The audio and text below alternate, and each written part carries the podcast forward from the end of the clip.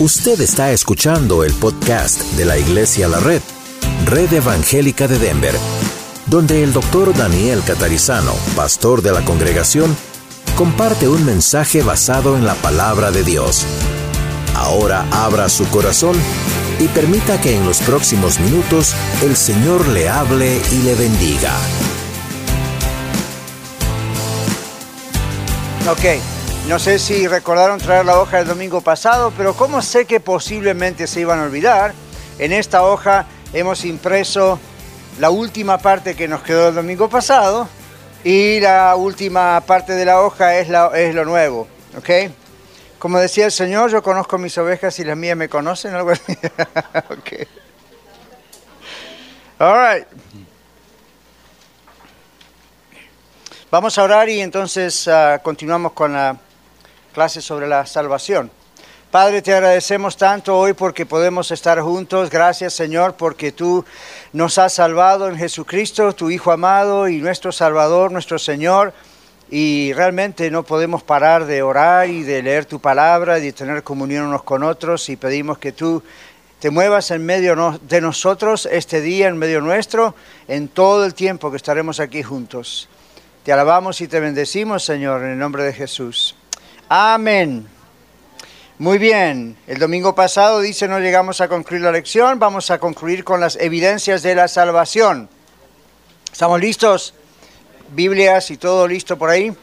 Ahora, eh, pusimos el aire un rato porque estaba sofocante, ¿ok? Al ratito le apagamos ahí el aire y nos escuchamos mejor, ¿ok? Así que cuando vea que empiezan a tiritar de frío, apagamos. All right. El Señor Jesucristo define tres medios por los cuales la salvación se hace evidente. Él es el único medio, ¿verdad? Él es el Señor, el único camino, la verdad de la vida. Pero hay medios, formas en que uno puede ver la evidencia de la salvación. La primera, Juan capítulo 3, versículo 3 al 8. A ver qué dice. Ahí, hermano Miguel, atrás. Gracias, Rigoberto. Prepárense con el siguiente texto, entonces. Amén. Dice, respondió Jesús y dijo, de cierto, de cierto te digo. A ver, pon un poquito, Miguel. Ok. ¿Tiene volumen? Acerque el micrófono un poquito, Miguel. A ver. Amén. Ahora sí. Respondió Jesús y dijo, de cierto, de cierto te digo, que el que, que el que no naciere de nuevo no puede ver el reino de Dios. Nicodemo le dijo, ¿cómo puede un hombre nacer siendo viejo? ¿Puedes, ¿Puede acaso entrar por segunda vez en el vientre de su madre y nacer? Respondió Jesús, de cierto, de cierto te digo que el que no naciere de, naciere de, ¿De nuevo, de nuevo, de agua, okay del Espíritu no puede entrar en el reino de Dios. Lo que es nacido de la carne, carne es, y lo que es nacido del Espíritu, Espíritu es. No te maravilles de que te dije, os es necesario nacer de nuevo. El viento sopla de donde quiere y, y oyes su sonido, mas, mas ni sabes de dónde, de dónde viene ni a dónde va. Así es todo aquel que es nacido del Espíritu. Gracias. Amén. Entonces, la primera evidencia de que somos cristianos, de que somos hijos de Dios, ¿cuál es de acuerdo a ese punto? Nacimos de nuevo. ¿Cómo sabemos que nacimos de nuevo? Ajá, decíamos el domingo pasado, una señal es que hay un cambio de mentalidad en nosotros. Hay un cambio de actitud y ahora lo vamos a ver hacia el final. Pero la primera cosa que tiene que ocurrir es un nuevo nacimiento. Es decir, aun cuando uno hace la decisión por aceptar a Cristo como Salvador, ese es el primer paso y luego uno ve si ese paso fue genuino, si fue real. ¿ok? ¿Cómo sabemos si es real? tiene que haber fruto de eso, hay un cambio. Entonces cuando la persona a lo mejor pasa al frente o levanta la mano o viene y dice me quiero bautizar porque me entregué a Cristo como Salvador, fine, ese es el primer punto y por fe nosotros creemos que esto es verdad. Pero tiene que demostrarse que hubo un nuevo nacimiento, que no fue nada más una decisión. Entonces la segunda evidencia, y no está en orden, simplemente estamos mirándolo. Juan 3.5. A ver, hermana aquí Araceli, Juan 3.5. Respondió Jesús, de cierto, de cierto te digo, que el que no naciere de agua y del Espíritu no puede entrar en el reino de Dios. Otra vez lo mismo, el que no nace de agua y del Espíritu, ¿ok? La idea es que no nace naturalmente, el que no nace en el Espíritu Santo, luego como un nuevo nacimiento. Esto está en paralelo con Juan 3:16, que dice el que no nace de nuevo, el que no es nueva criatura, no puede entrar en el reino, gracias. No puede entrar en el reino de Dios. ¿Ok? ¿Está, ¿Están convencidos de que tiene que haber un nuevo nacer? ¿Se dan cuenta que no es simplemente decido cambiar de religión, antes era católico o era testigo de Jehová o era esto o lo otro, ahora soy cristiano? Ah, ah. Ven que a veces en nuestro lenguaje decimos, me, hice cristiano, escucharon eso, ¿verdad? Cuando me dice cristiano, ¿qué significa eso? La idea es, cuando he nacido de nuevo, tiene que haber un momento, quizá usted no recuerde la fecha, el día, la hora. Yo, por ejemplo, no recuerdo la fecha del día, pero recuerdo la ocasión. Recuerdo qué pasó, más o menos el año, pero me acuerdo bien lo que pasó. ¿Ok? Entonces, más allá de que haya pasado algo dramático o haya sido una salvación que en el momento no fue nada dramático, eso no es lo importante. Lo importante es qué pasó después de ahí pienso diferente, soy diferente, ¿qué pasó? ¿Ven? Y eso no es algo que lo adopto porque el pastor me lo enseña o la religión me lo enseña. Es algo que el Espíritu Santo hace dentro nuestro. Si es, la Biblia dice que no tiene el Espíritu Santo no es de Dios. Es decir, nunca ha entrado el Espíritu Santo porque nunca se ha recibido a Cristo. Entonces no hubo un nuevo nacimiento, estoy de acuerdo con lo que se dice, con lo que hizo Jesús, pero tiene que haber un nuevo nacimiento y hay evidencia de eso. Más allá de lo que ocurre en el momento de aceptar a Jesús. Es como los nacimientos naturales, ¿verdad? Hay bebés que nacen un parto natural y en minutos la mamá lo tiene. Hay otros bebés que, wow, es dramática la cosa para la mamá y para el bebé bueno, en el nuevo nacimiento en Cristo, a veces es ah, algo que la persona hace, es una decisión y en el momento de la decisión es muy sencillo, parece que no hubo grandes ángeles bajando, pero si la decisión fue genuina, el nuevo nacimiento es genuino y por lo tanto van a empezar enseguida los cambios. ¿Ok? Usted tenía una pregunta. ¿A qué se refiere Gracias. ¿A qué se refiere el que, el que no naciere de agua? ¿Se refiere al bautismo? Sí, hay dos cosas. En algunas partes, gracias por la pregunta, en algunas partes simplemente tiene que ver con la idea del que no nació you know, naturalmente, pero de uno dice todo el mundo nació naturalmente, en el sentido de que todos nacimos. El agua representa esa naturaleza. La idea del bautismo está involucrada como una confesión pública de la fe, no como algo que es un requisito para la salvación. Ustedes saben que en algunas iglesias dicen, si no se bautizó no es salvo. Cuando mira todo el Nuevo Testamento, usted se da cuenta que esa no es la, esa no es la historia. Uno es salvo cuando realmente nace de nuevo en Cristo Jesús. La pregunta que ocurre es, ¿y por qué no se bautizaría? ¿Qué le impide bautizarse? Y en aquellos tiempos, como hoy, el bautismo era la señal clave, la señal, la demostración, la decisión demostrada gráficamente de nuestra salvación. Este asunto de levantar la mano, pasar al altar, llenar una tarjeta, no está mal, pero esto es todo más del mundo moderno, que ocurrió hace no tantos años atrás, no creen que cientos años. ¿eh? Este asunto ocurrió más con la época de John Wesley o de Billy Graham y esos grandes evangelistas, donde como estaban en estadios o en iglesias grandes decían, si usted quiere aceptar a Cristo, pase al frente y vamos a hablar por usted. Eso comenzó alrededor de esa época. Estamos hablando de menos de 100 años y en algunos casos, como en el caso del avivamiento First and Second Awakening aquí en Estados Unidos, sí, 200, 300 años atrás, pero la idea es, antes de eso, los cristianos no pasaban al frente para que el pastor ore por ellos o los, ministros de oración oren por ellos. Simplemente la gente decía, yo me entregué a Cristo como Salvador, ¿dónde está el agua? Vamos al bautismo. Era, eso era señal. Entonces, eh, los cristianos primitivos no, no, no pensaban nunca en la idea de no bautizarse, o inclusive de esperar meses o cosas así. ¿Se acuerdan del tío Peunuco? ¿Qué pasó con el tío Peunuco? Iban en el carro, Felipe le predicó el Evangelio, de repente el etíope ve un lago o lo que sea, ¿y qué dijo? Aquí hay agua, ¿qué impide que yo sea bautizado? ¿Y qué le dijo Felipe? Tienes que hacer un curso de discipulado, muchacho. Si crees de todo corazón, Esa es la diferencia. Si crees de todo corazón, bien puedes.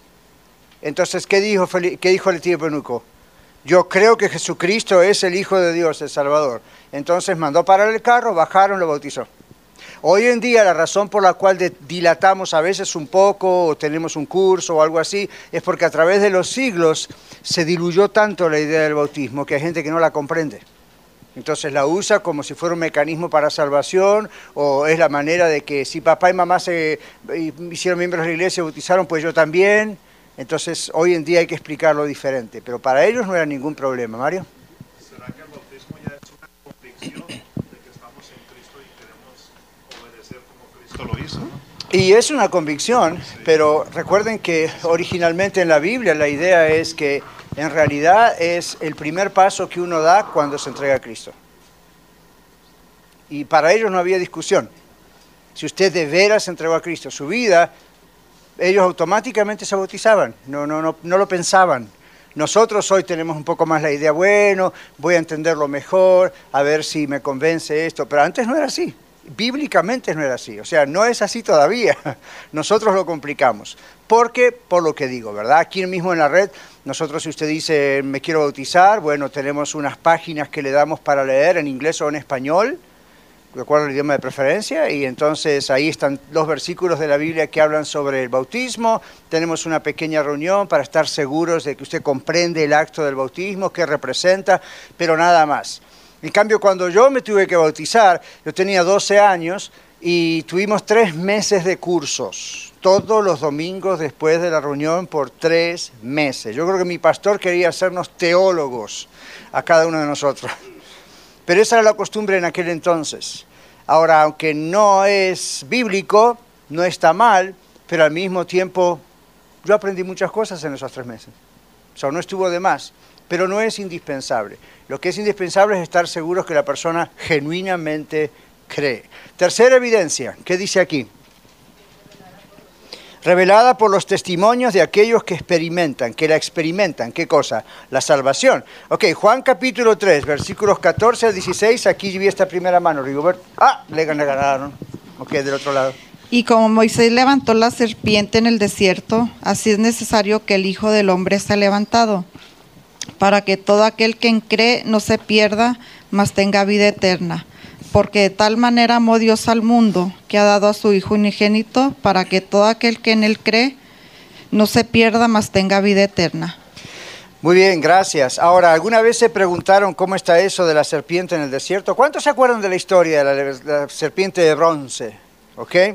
All right. Bueno, uh, en Números capítulo 21, está la famosa historia de la serpiente de bronce. ¿Cuántos vieron el símbolo de, los, de la medicina actual, los médicos? ¿Qué símbolo tiene? Se dieron cuenta que es una serpiente revuelta en un palo. ¿De dónde vendrá? De aquí. ¿Ok? Números capítulo 21. Y a unos médicos que dicen, no todos, pero hay médicos que dicen yo no creo en Dios, pues quitas el símbolo médico porque ese símbolo viene de la Biblia. Okay. Ahora, números 21, 5, 21, 5, hermano Rigoberto. Sí, ¿dónde está Rigoberto? Oh, ya los tiene aquí. Estoy buscando el micrófono, sorry, aquí están. Entonces es número 21, uh, del 4 al 9. Y partieron del monte de Or, camino del, bar, del mar Bermejo, para rodear la tierra de Edom. Y abatióse el ánimo del pueblo por el camino, y habló al pueblo contra Dios y Moisés, ¿por qué nos hiciste subir de Egipto para que muramos en este desierto? Que ni hay pan ni agua, y nuestra alma tiene fastidio de este pan tan liviano. Y Jehová envió entre el pueblo serpientes ardientes que mordían al pueblo, y murió mucho pueblo de Israel. Entonces el pueblo vino a Moisés y dijo, y dijeron, Pecado hemos por haber hablado contra Jehová y contra ti ruega a Jehová que quite de nosotros estas serpientes. Y Moisés oró por el pueblo. Y Jehová dijo a Moisés, hazte una serpiente ardiente y ponla sobre la, sobre la bandera, y será que cualquiera que fuera mordido y mirare a ella vivirá. Y Moisés hizo una serpiente de metal y púsola sobre la bandera. Y fue que cuando alguna serpiente mordía a alguno, miraba a la serpiente de metal y vivía. Gracias. ¿Qué dice Romanos 3:23? Ven que está en paralelo. Romanos 3:23. ¿Quién lo tiene? Ahora se desanimaron todos porque todos habían encontrado el número 21. Romanos 3:23. Marta. Por cuanto todos pecaron y están destituidos de la gloria de Dios. All right. Ahora observen en su bosquejo, en su página, porque esto, el Señor Jesús cuando habló a Nicodemo sobre tienes que volver a nacer, etcétera, etcétera, está, observen lo que está explicando aquí con la idea de ilustrar cómo se experimenta el nuevo nacimiento. Número uno, ¿qué dice ahí? Pecado. Y leímos números 21.5, que ya lo leyó el hermano, pero vamos a repetir el 5. Y habló el pueblo contra Dios y contra Moisés. ¿Por qué nos hiciste subir de Egipto para que muramos en este desierto? Pues no hay pan ni agua y nuestra alma tiene fastidio de este pan tan liviano. ¿Contra quién se están quejando? ¿Contra Moisés o contra Dios? Contra Dios. All. ¿Y Romanos 3:23 qué dice? Por... Ajá. ¿Y todos quiénes son todos? Fácil, ¿verdad? ¿Usted también y yo también? Ya, hasta que encontramos a Cristo. ¿Qué significa están destituidos de la gloria de Dios? Separados de la presencia de Dios, de la comunión con Dios diaria. ¿Dónde, dónde comenzó ese problema? Ah, ¿Se acuerdan? Adán y Eva, ¿verdad? Caminaban tranquilos con Dios todo el tiempo y de pronto desobedecen a Dios. El pecado de la desobediencia a Dios nunca lo va a perdonar. Ningún pecado, pero el de la desobediencia, a menos que haya un arrepentimiento y una entrega a Cristo, la gente va a ir al infierno por desobediencia. Sobre todas las cosas, ¿ok? La desobediencia inclusive de rechazar la salvación. Ahora, Israel pecó, dice el número uno aquí. Todos pecamos con nuestros pensamientos, palabras y acciones, ¿sí o no? A veces creemos, bueno, puedo llegar a pecar con mis acciones, hice algo malo. Otros dicen, bueno, a veces digo malas palabras o miento o digo cosas, you blasfemias o hablo mal de mi hermano o de mi hermana a sus espaldas. ¿Qué tal los pensamientos? ¿Se pusieron a pensar que los pensamientos también pecamos con nuestros pensamientos? ¿Se acuerdan del famoso texto que decimos tantas veces como un principio espiritual de lo que decía Jesús sobre nuestros pensamientos? Cualquiera que mirare a una mujer para codiciarla ya adulteró con él en su corazón. No solo habla del adulterio, sino de la idea del mecanismo mental. Cuando uno ya está en sus pensamientos pensando lo que no corresponde, ya debería pedir perdón al Señor porque está pecando. O sea, que no piense, bueno, pero no lo hice. No importa si no lo hizo, delante de Dios. Entonces, eso muestra nuestra naturaleza pecaminosa con la que todos vinimos a este mundo. Entonces, ¿qué pasa aquí? Esto tiene una solución, ¿ok? Porque usted dice, ¿usted no tiene malos pensamientos? Oh, ya, a mí también me ocurre, a todo el mundo le ocurre. El asunto es qué hacemos cuando ocurre. Lo que acá está, y ya vamos a eso, lo que acá está diciendo es ¿Qué demuestra que somos pecadores? Entonces, fíjense cómo Israel se queja contra Dios. El Señor está pensando en este texto de números, ¿ok? Número 2, juicio. Números 21.6, que ya lo lloraste, dice, y Jehová envió entre el pueblo serpientes ardientes que mordían al pueblo y murió mucho pueblo de Israel. Dios ha revelado su ira contra el pecado, es lo que está diciendo, en esa historia de la serpiente de bronce. Dios revela su ira. La gente se revela contra Él y Dios revela su ira contra la gente por el pecado. Ok, ¿qué dice Romanos 1, 18?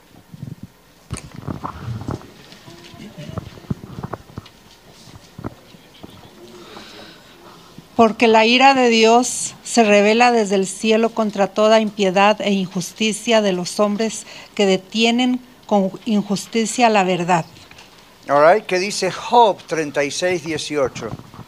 Estamos en el juicio, en la parte de juicio. Aquí adelante, Esperanza. Job, Antiguo Testamento, 36, 18. Por lo cual teme, no sea que en su ira te quite con golpe, el cual no puedas apartar de ti con gran rescate. Romanos, Romanos 6, 23. Emma, aquí a, a mi derecha.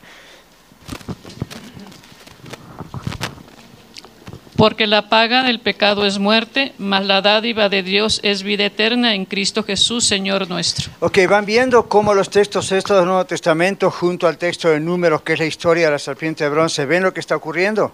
Primero dice aquí, existe el pecado, el pueblo se revela contra Dios. En el Nuevo Testamento dice, no solo el pueblo de Israel se revela contra Dios, todos nos rebelamos contra Dios. Volvemos a números. ¿Qué hizo Dios cuando el pueblo de Israel se rebeló? Juicio. Volvemos al universo. ¿Qué hizo Dios cuando todos pecamos? Juicio. ¿Ven? Entonces Jesús está pensando en esto, obviamente. No puedo decirlo 100%, pero por lo que está diciendo el Nicodemo, etc. Entonces aquí dice, Dios ha revelado su ira contra el pecado. Número 3, arrepentimiento. Números 21.7, seguimos la comparación. Entonces el pueblo vino a Moisés y dijo, hemos pecado por haber hablado contra quién? Contra Jehová. Eso es arrepentimiento. Esa es la confesión. Cuando uno en vez de poner excusas, ¿se acuerdan? La serpiente me tentó, yo pequé, o la mujer que me diste, o el pastor, o la iglesia, o las circunstancias, o Trump. No, no le eche la culpa a nadie. Cuando pecamos, tenemos que asumir la responsabilidad. Como decimos en inglés, you own it. ¿Okay? Usted se apropia de la responsabilidad. ¿Recuerdan lo que significa confesar?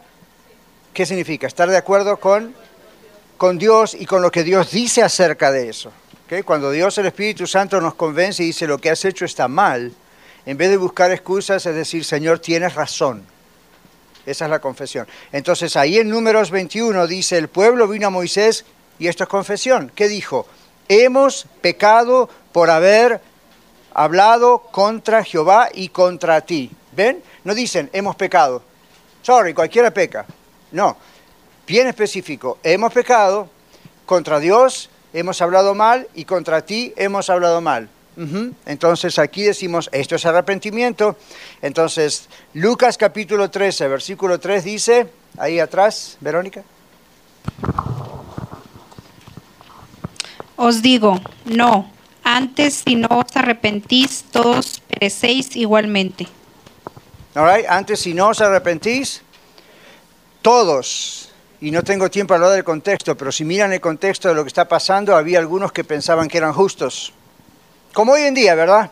Bueno, nadie es perfecto, yo trato de ser un buen esposo, un buen papá, proveo una buena mamá, proveo trabajo, y no soy una buena persona. Dios dice, nadie es una buena persona.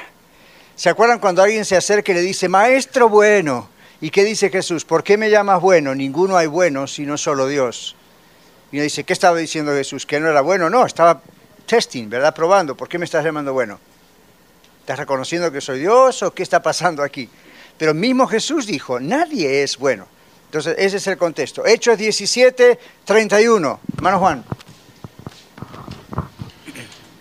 por cuanto ha establecido un día en el cual juzgará al mundo con justicia, por aquel varón a quien designó, dando fe a todos con haberle levantado de los muertos. Gracias. Y el varón es Jesucristo, ¿verdad? Hechos 20, 21. Aquí adelante. testificando judíos y a gentiles, testificando a judíos y a gentiles acerca del arrepentimiento para con Dios y de la fe en nuestro Señor Jesucristo. Gracias. Me parece que es el plug que está ahí. Marcos 1.15. Marcos 1.15. Aquí adelante.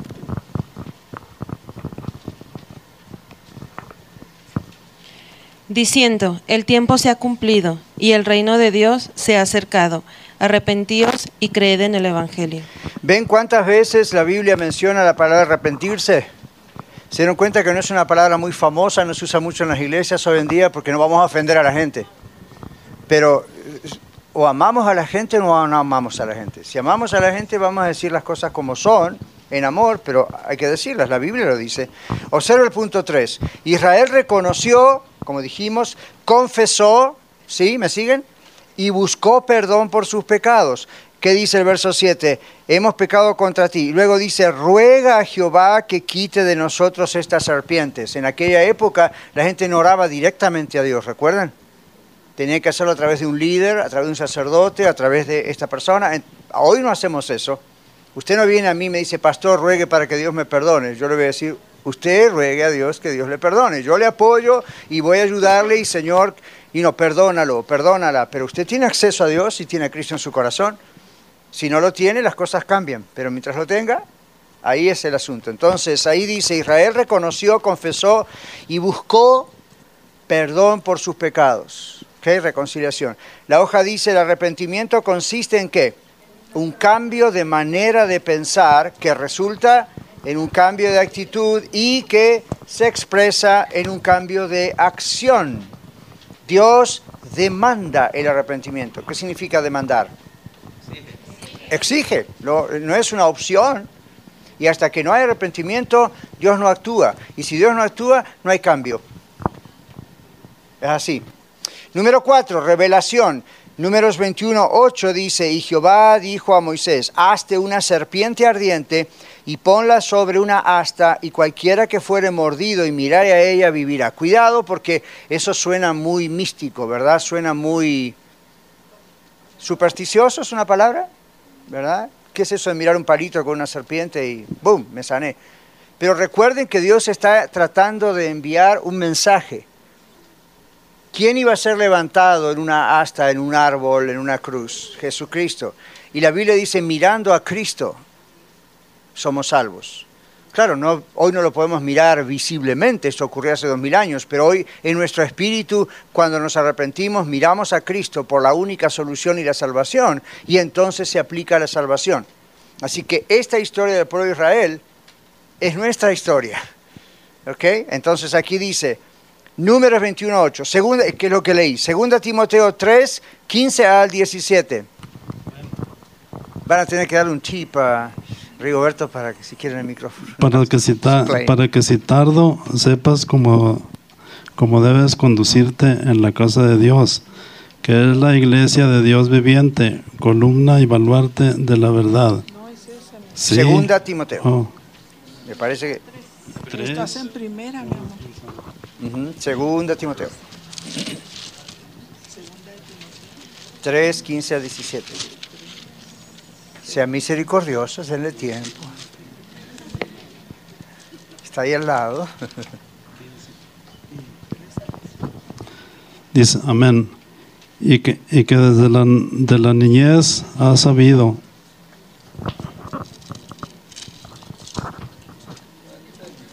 Está bien, no se pongan nerviosos. las sagradas escrituras, las cuales te pueden hacer sabio para la salvación por la fe que es en Cristo Jesús. Toda la escritura es inspirada por Dios y útil para enseñar, para, para redarguir, para corregir, para instruir en justicia, a fin de que el hombre de Dios sea perfecto, eternamente, eternamente, eternamente y, para, y preparado para toda buena obra.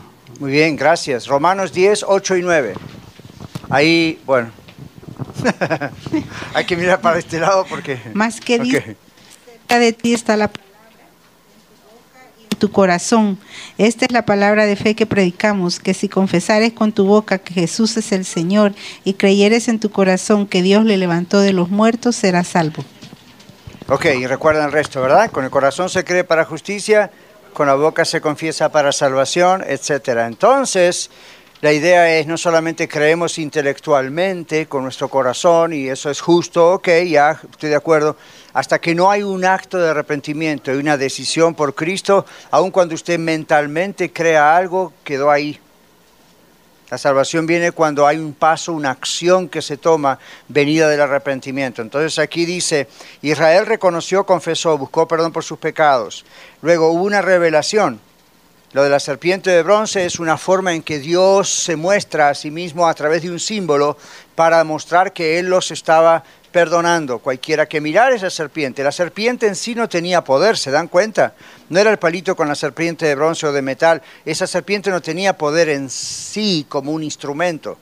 Fíjense que el Señor ni siquiera les dice vayan a correr y la tocan o arrodíllense delante de ella. Simplemente que dice, todo el que mirare, lo que está diciendo es, esa es la señal que Dios puso. Eso es volver a Dios. ¿Ven? Cuando uno mira a Dios. Por eso Jesús dijo, como la serpiente fue levantada en el desierto, así es necesario que el Hijo del Hombre sea levantado, Él. Para que todo aquel que en Él cree, eso es otra manera de decir, para que todo aquel que mira a Él para su salvación, no se pierda, mas tenga vida eterna. Entonces en el Antiguo Testamento hay muchas historias que no solamente tienen que ver con el pueblo de Israel, sino que apuntan analógicamente a lo que hace el Señor Jesús. Si usted y yo leemos todo el Antiguo Testamento y no podemos pensar en el Señor Jesús en esa historia, no nos va a ayudar mucho. Ahora, entonces dice, hay una revelación de Dios. Jesucristo es la revelación de Dios. Jesucristo es la revelación final de Dios. La Biblia es la revelación de Dios, ¿verdad? Entonces no le agregamos, no le quitamos, inclusive hay una maldición sobre quien quita o saca. Pero el Señor Jesucristo es esa revelación especial, final, total de Dios. Todo aquel que mira a Él, que recurre a Él para su salvación, es salvo. ¿Ok? Ahora, número 5, provisión. Números 21, 8 y 9 dice, y Jehová dijo a Moisés, hazte una serpiente, como leí, versículo 9, y Moisés hizo una serpiente de bronce y la puso sobre una asta y cuando alguna serpiente mordía a alguno, miraba a la serpiente de bronce y vivía. Pero como dijimos recién, miraba a la serpiente y esa era la señal de Dios, esa es la revelación de Dios.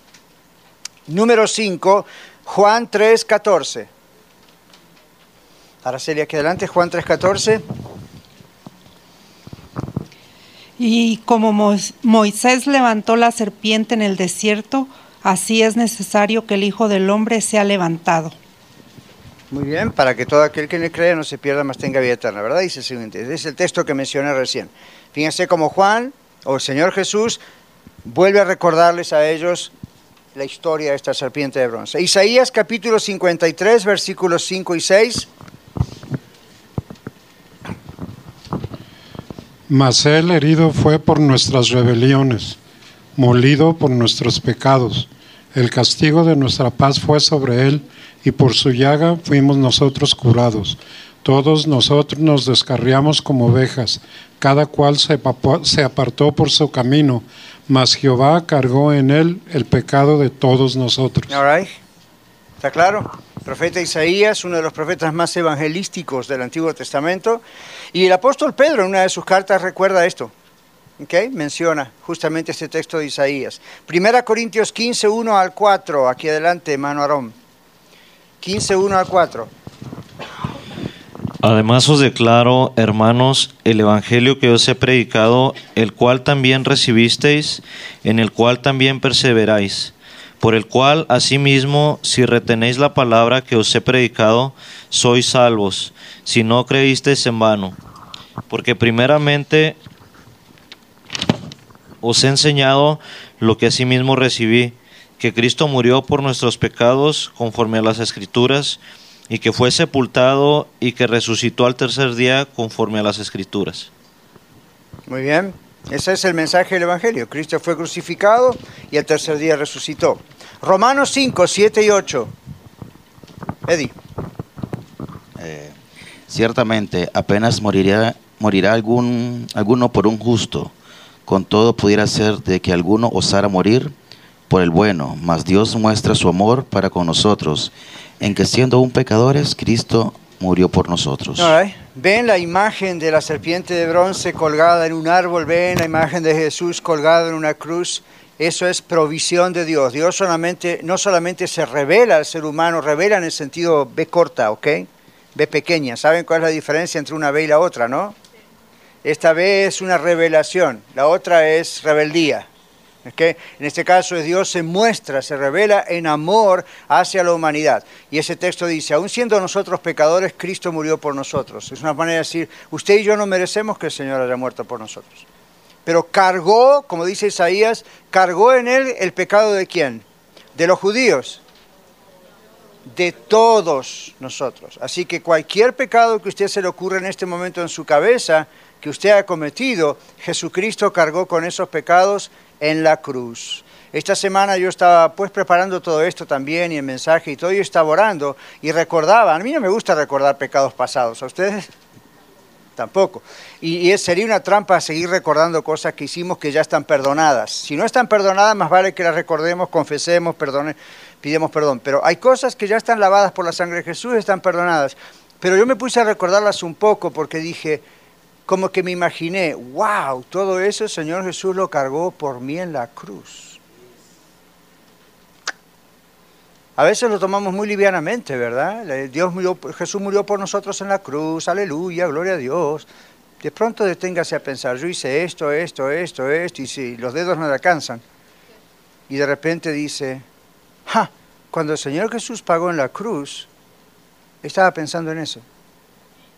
Eh, cuando nosotros estábamos en, en, Colorado Springs, íbamos a una iglesia de miles de miembros, y una iglesia americana, y hacían siempre un, en la época de Pascuas, hacían en Easter, hacían una, un, un gran drama musical, se llamaba The Thorn, la espina. No sé si ustedes lo vieron alguna vez acá en español.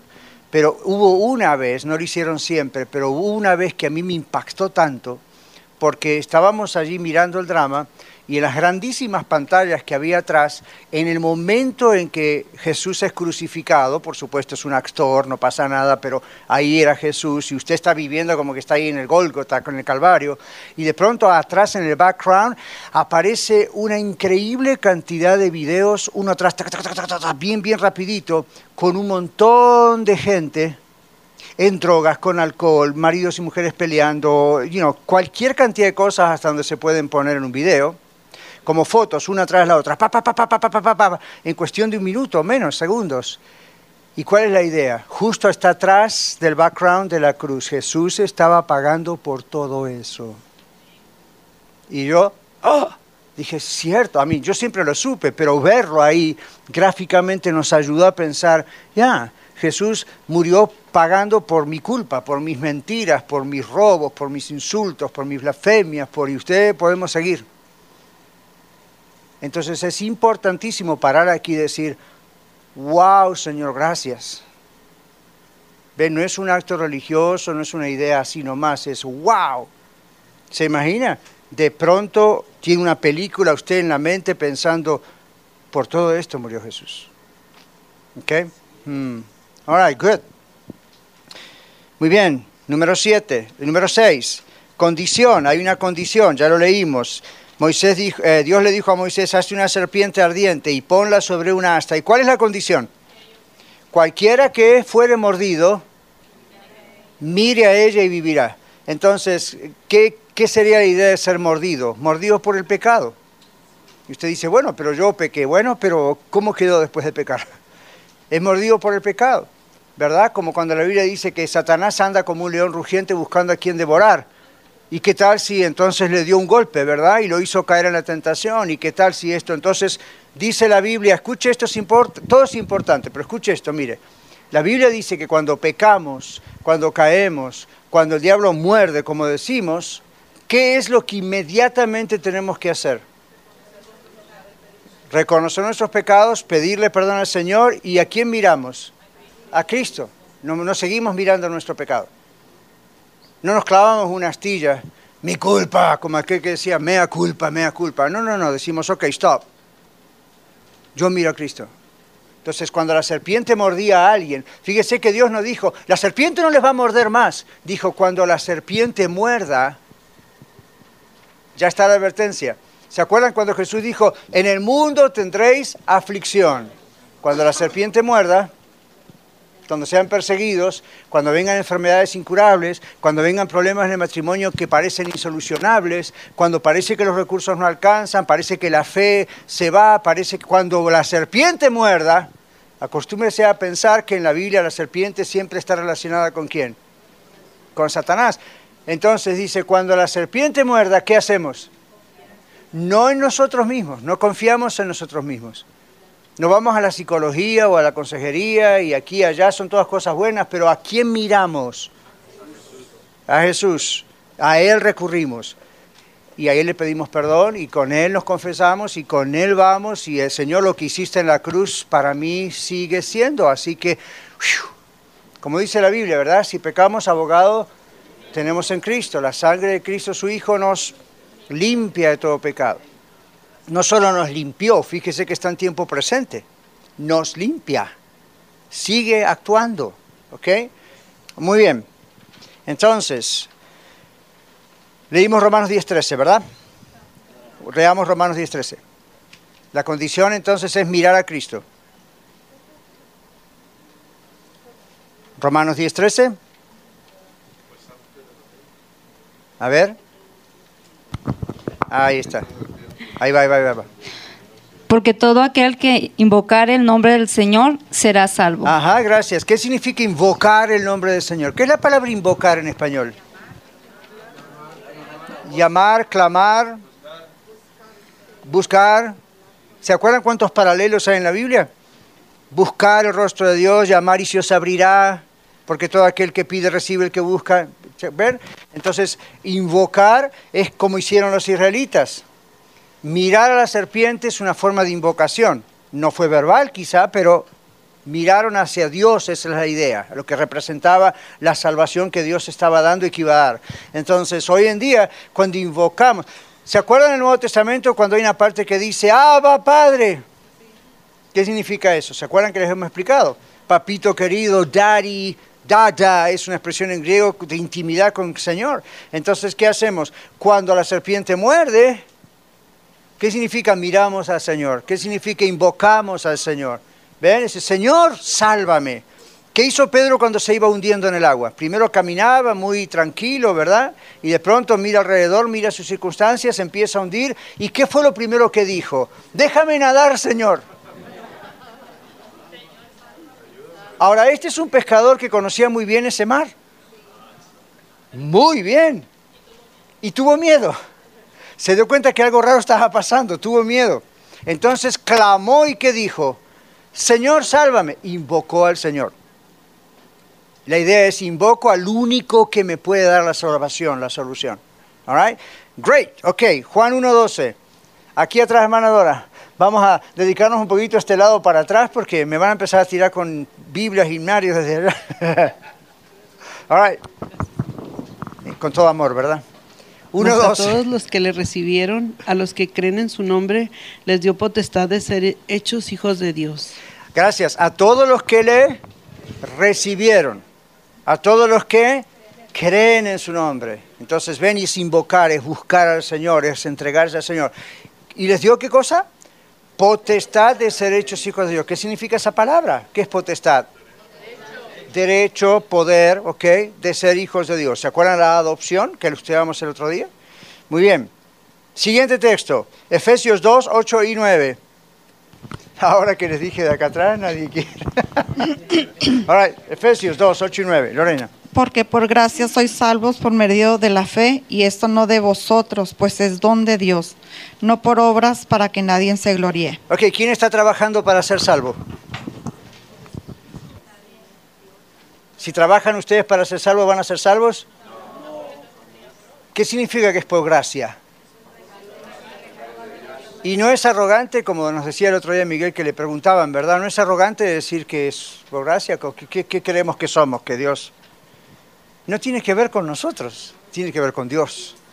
¿Ok? Por gracia, no lo merecemos. Y no es una gracia barata. ¿Ok?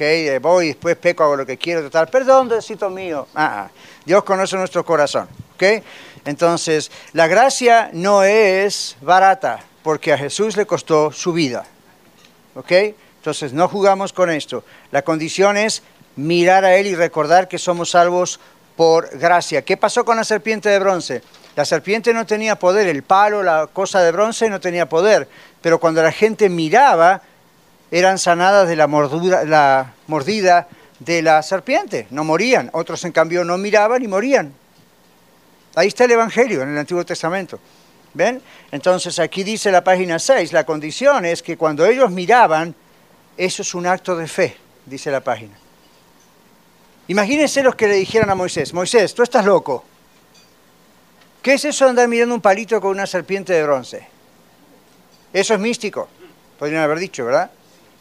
E- El asunto está otra vez en que no era ese símbolo. ¿Cuál era el punto?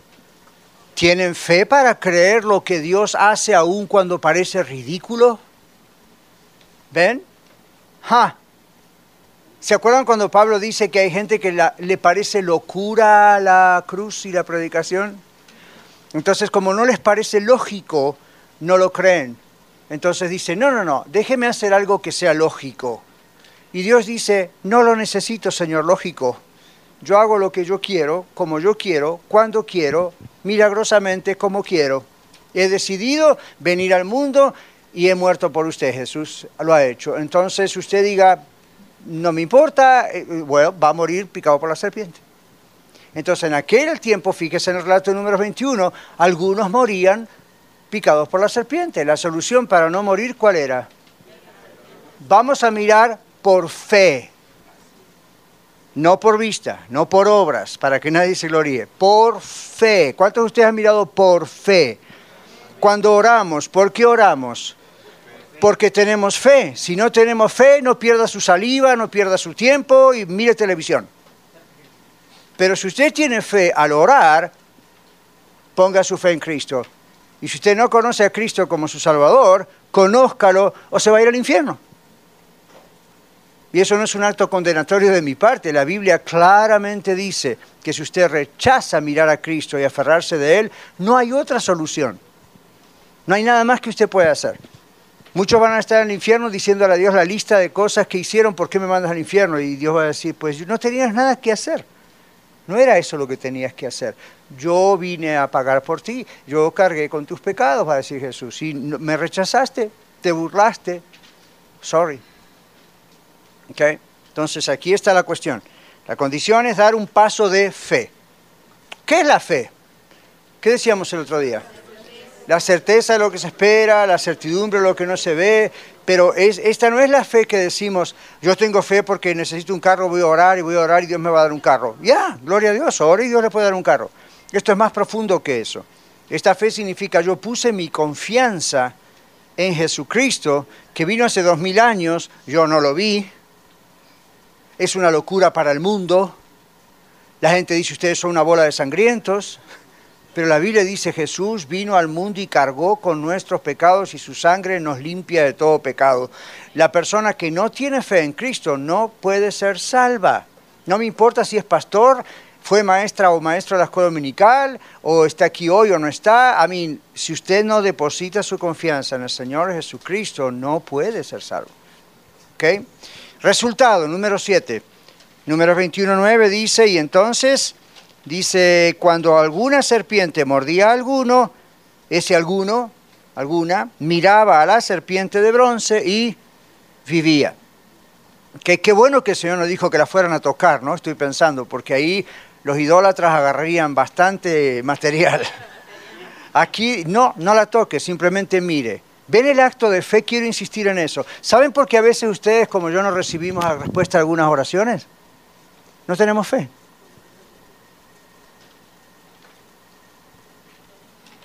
Presta atención porque voy a estar hablando de la oración otra vez, segunda parte. No tenemos fe. La fe dice, si vuestra fe, si vuestra fe fuese como un... ¿Alguna vez vieron un gramo de mostaza de Israel? Yo sí, estuve en Israel, lo vi, casi no lo puedo ver en la mano, es casi invisible. Entonces, ¿qué significa? Usted tiene que tener una enorme cantidad de fe para que Dios haga las cosas. Usted simplemente tiene que tener fe. Es blanco y negro ahí el asunto. O tiene fe o no tiene fe. Entonces, fe no es, well, tal vez sí, tal vez no. Fe tampoco es, se va a hacer porque yo digo que se va a hacer así, lo voy a aclarar 20 veces y se va a hacer. Tampoco es fe. Fe simplemente es creer lo invisible. Fe es creer que Jesús vino a la cruz hace dos mil años, yo no lo vi, no hay videos, no hay nada, es pura historia. Y algunos dicen, bueno, pero es historia escrita por los hombres, ¿so what? Toda historia es escrita por los hombres. ¿O no? O vino un ángel del cielo a contarnos de Benjamin Franklin. Toda esta historia es escrita por los hombres. Ahora, la Biblia inspiró a esas personas para escribir todo lo que Dios dijo que había que escribir. Si usted dice, yo esta parte de la Biblia la creo, esta otra parte de la Biblia no la creo, yo dudo que usted sea salvo. Dice, pastor, ¿por qué va a ese extremo? Porque el Espíritu Santo, así como da testimonio a nuestro espíritu de que somos hijos de Dios, el mismo Espíritu Santo da testimonio que toda la Escritura es inspirada por Dios y útil para redarguir y para enseñar. Toda la Escritura es inspirada por Dios. No hay contradicciones. La persona que dice que hay contradicciones se jacta de que es más inteligente que Dios o que nosotros y le compruebo que casi nunca ha estudiado la escritura, o bien. Yo tuve un compañero de seminario que después se fue con los testigos de Jehová, imagínese. Y un día dijo, nadie ha leído la Biblia como yo. ¿What? ¿Quién se cree que es? ¿Quién se cree que es? Tenía las mejores calificaciones en el seminario. Yo los celaba a veces. Él sacaba una E y yo sacaba un algo con plástico. Sin embargo, ¿saben dónde está él hoy? Es homosexual y vive con un hombre hace varios años.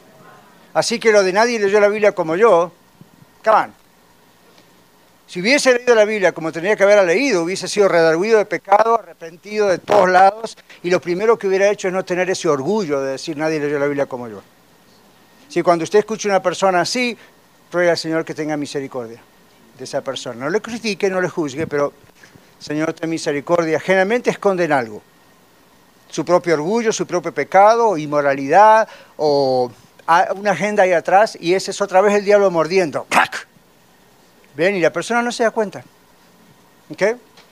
Muy bien. Entonces, aquí dice,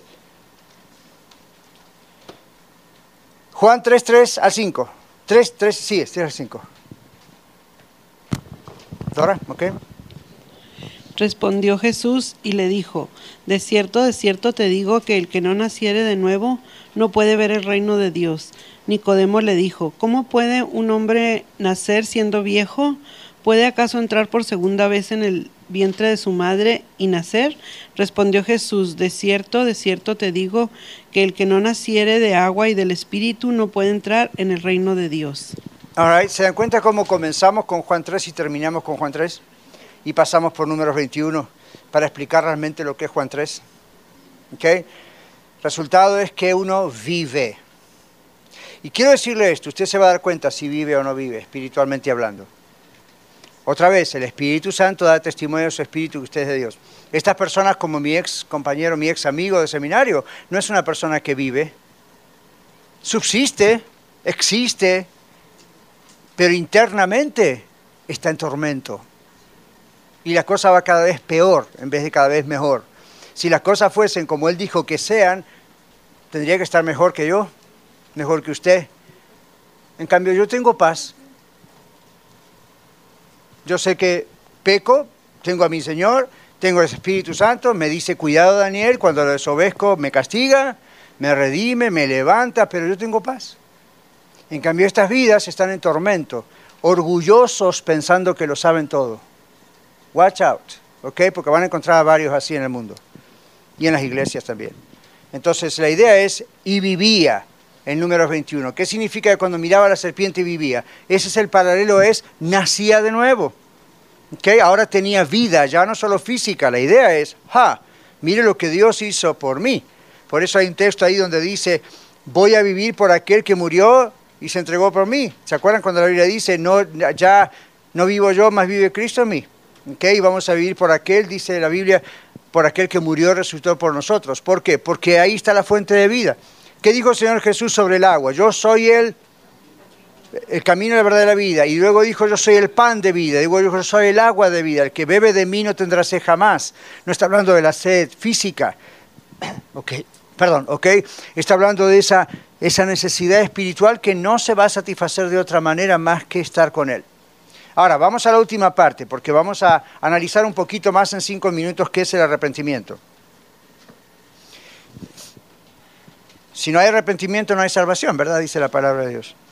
Número uno, el arrepentimiento es un acto total interno de la mente.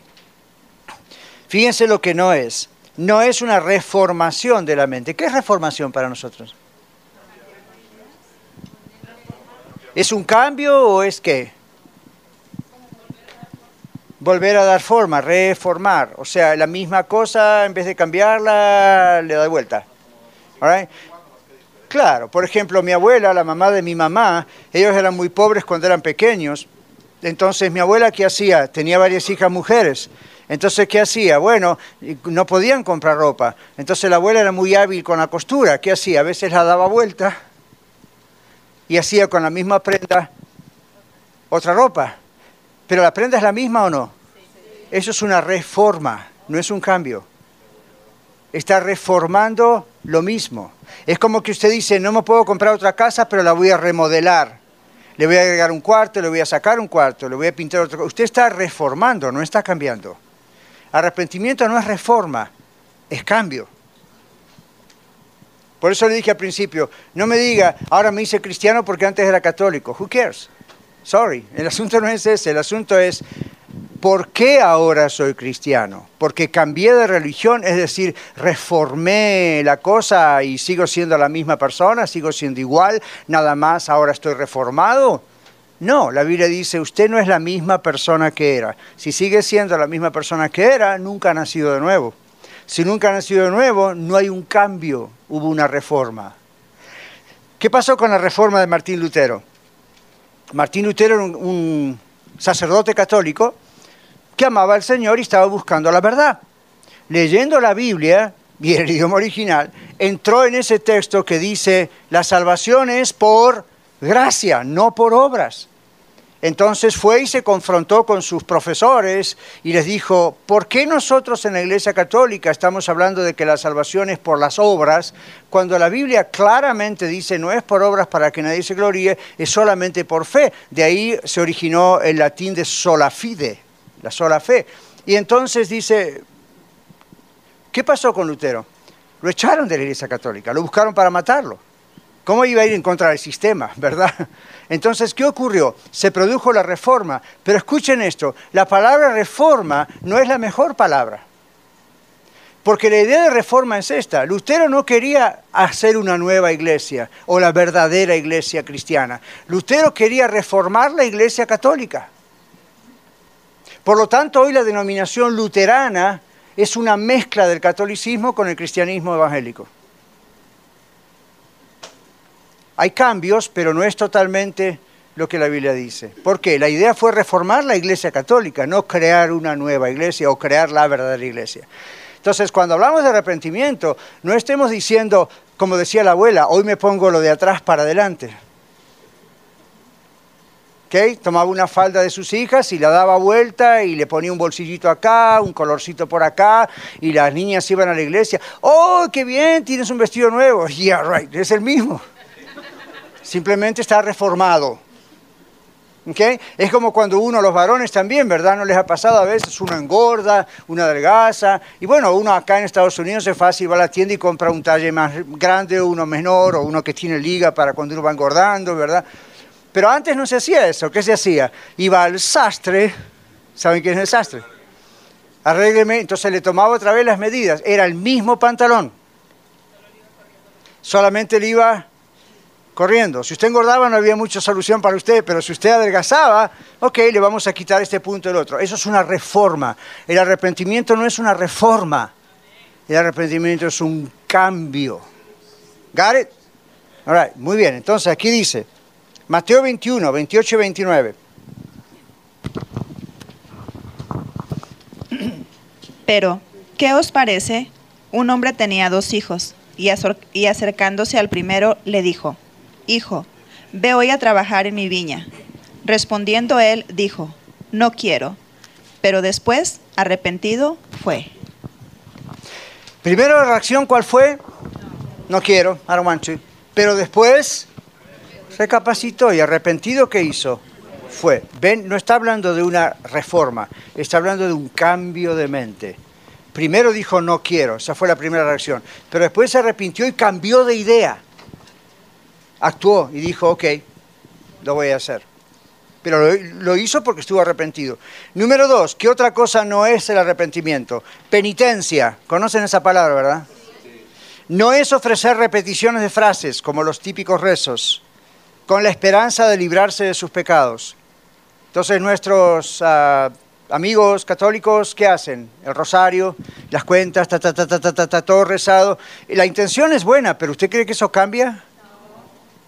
¿Ven esa es la idea de una reforma ahí adentro? De decir, bueno, yo no sé qué hacer, no sé cómo orar, no sé si tengo a Cristo en mi corazón, no sé si voy al cielo con Él, pero aquí va, Padre, los que estás en los cielos, santificados. Y piensan que eso agrada a Dios. Se pierden. Número tres, el arrepentimiento verdadero incluye tristeza por el pecado. Segunda Corintios 7:10. Bueno, no hay tiempo, pero este texto básicamente dice que la tristeza, así ya lo encontró alguien, rapidito, estamos en la hora. A ver, Araceli, la tristeza, ¿qué es esta tristeza? Vamos a mirar. Y ya concluimos. Porque la tristeza que es según Dios produce arrepentimiento para salvación de que no hay que arrepentirse, pero la tristeza del mundo produce muerte. Todos, todos ustedes y yo sin excepción, hay momentos que sufrimos tristeza, ¿verdad? Algo nos pone tristes. La Biblia está usando esa tristeza. Dice, hay una tristeza que Dios mismo provee. ¿Se acuerdan cuando dice que el Espíritu Santo vendría a producir convicción de pecado, justicia y juicio? Entonces, esta tristeza no es la tristeza que el diablo inspira con culpabilidad solamente. Esta es la tristeza que el Señor, el Espíritu Santo, inspira. Uno hace algo malo o se da cuenta que no es salvo, en vez de luchar en contra de eso, dice, me arrepiento. Eso es natural que le dé tristeza. El domingo pasado teníamos casi toda la iglesia ahí en el altar orando, ¿verdad? De rodillas, parados. Y, yo no estaba mirando a cada uno, yo estaba en lo mío, también pidiendo al Señor por mí y por ustedes. Y de repente yo escuchaba llantos y tristeza, pero eso es una buena tristeza. ¿Por qué? Porque esa es una tristeza que produce arrepentimiento. No es la tristeza que en el mundo tenemos y que no se soluciona nada con esa tristeza, simplemente es un lamento. Entonces aquí la Biblia que está diciendo, mira el número 3, la tristeza no borra el pecado. El hecho de decir, I am so sorry por lo que hizo, lo siento tanto y me duele y lloro y lamento, ok, fine, pero hasta ahí no hay solución. Eso es bueno, es bueno que uno se sienta mal por lo que ha hecho y no lo tome tan livianamente, ok, pero la tristeza en sí no, borre, no borra el pecado. Segunda Corintios 7 dice, la tristeza puede conducir al arrepentimiento. Uno primero se siente triste por lo que el Señor le está convenciendo y luego dice, ok, ¿qué hago? Me arrepiento. ¿Cómo piensan que los israelitas se sentían cuando la, la serpiente mordía? ¿Alguna vez les picó una serpiente, les mordió una serpiente? A mí no y espero que nunca. Pero algún otro animal, aunque sea el gatito, el pet, whatever. Entonces, hormiga. Porque entonces uno piensa, ok, a ver, uno piensa, cuando los israelitas eran mordidos por las serpientes, repito, yo nunca fui mordido por una serpiente, pero los que han sido mordidos por una serpiente me dicen que duele muchísimo. ¿ok? Entonces, cuando los israelitas eran mordidos por una serpiente, la primera reacción cuál era? ¡Ja, ja! ¿Me mordió una serpiente?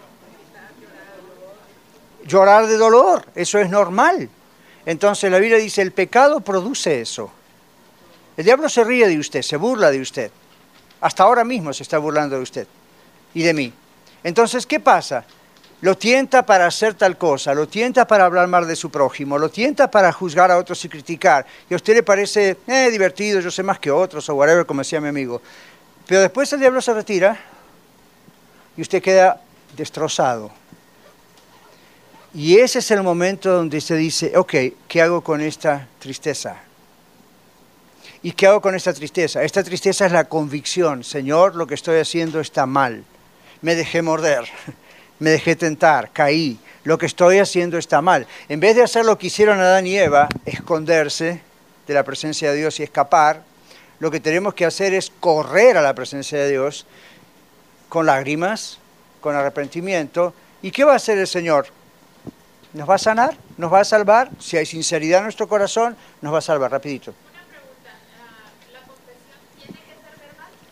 No necesariamente, porque Dios ve nuestros corazones, pero por lo general cuando hablamos de clamor, confesión, uno confiesa. A veces me preguntan, pastor, en otros lugares, eh, si yo he pecado, mm, tengo que pasar al frente en el templo y confesar lo que he hecho. No necesariamente. Hay casos donde eso puede ser necesario, casos, no necesariamente, pero sí es bueno, como dice en el libro de Santiago 5:16, confesaos unos a otros vuestras ofensas para que seáis sanados, la oración eficaz del justo puede mucho. Entonces, a veces uno trabajando ahí, ministrando en el altar, como decimos, ¿verdad? Aquí en otros lugares, uno va y ora por alguien y la persona le dice, si quiere decirlo, yo he hecho esto, y queda ahí. No, no se va de ahí, pero, pero puede ser verbal como cuando yo estoy orando a solas con el Señor, a veces le abro mi boca y hablo, y otras veces es en mi corazón, es en mi espíritu, pero tiene que haber una confesión, ¿ok? Como sea, verbal o no verbal. Hay momentos en que es mejor que sea verbal, hay momentos en que no es necesario. Ok, por último, 4 y 5, el arrepentimiento es tomar un paso contra nuestro viejo yo y ponernos del lado de Dios. Si uno no llega a ese arrepentimiento, siempre sigue con un pie del lado de Dios, con un pie de mi lado, entonces no hay tal arrepentimiento. All? Número 5, el arrepentimiento es obra de Dios. Así que gracias a Dios por el regalo del arrepentimiento. Él es el que produce eso en nosotros. Recuerden que hay otro texto en la Biblia que dice que Dios produce en nosotros el hacer como el querer por su buena voluntad. El arrepentimiento es un trabajo de Dios dentro nuestro. Él está convenciéndonos de nuestra necesidad del Salvador a causa de nuestro pecado. Es evidente cuando resulta en un cambio de mente, ¿qué más? Sentimientos, voluntad, actitudes y acciones. Si yo fuese el mismo que fui antes de conocer a Cristo, entonces nunca lo conocí. ¿Cómo se evidencia que una vez me arrepentí y acepté a Cristo? Yo no soy la misma persona. Hubo un cambio. ¿Okay? No puedo volver al vientre de mi madre y nacer, como preguntaba Nicodemo, pero hay un cambio, no soy la misma persona, ahora soy un hijo de Dios.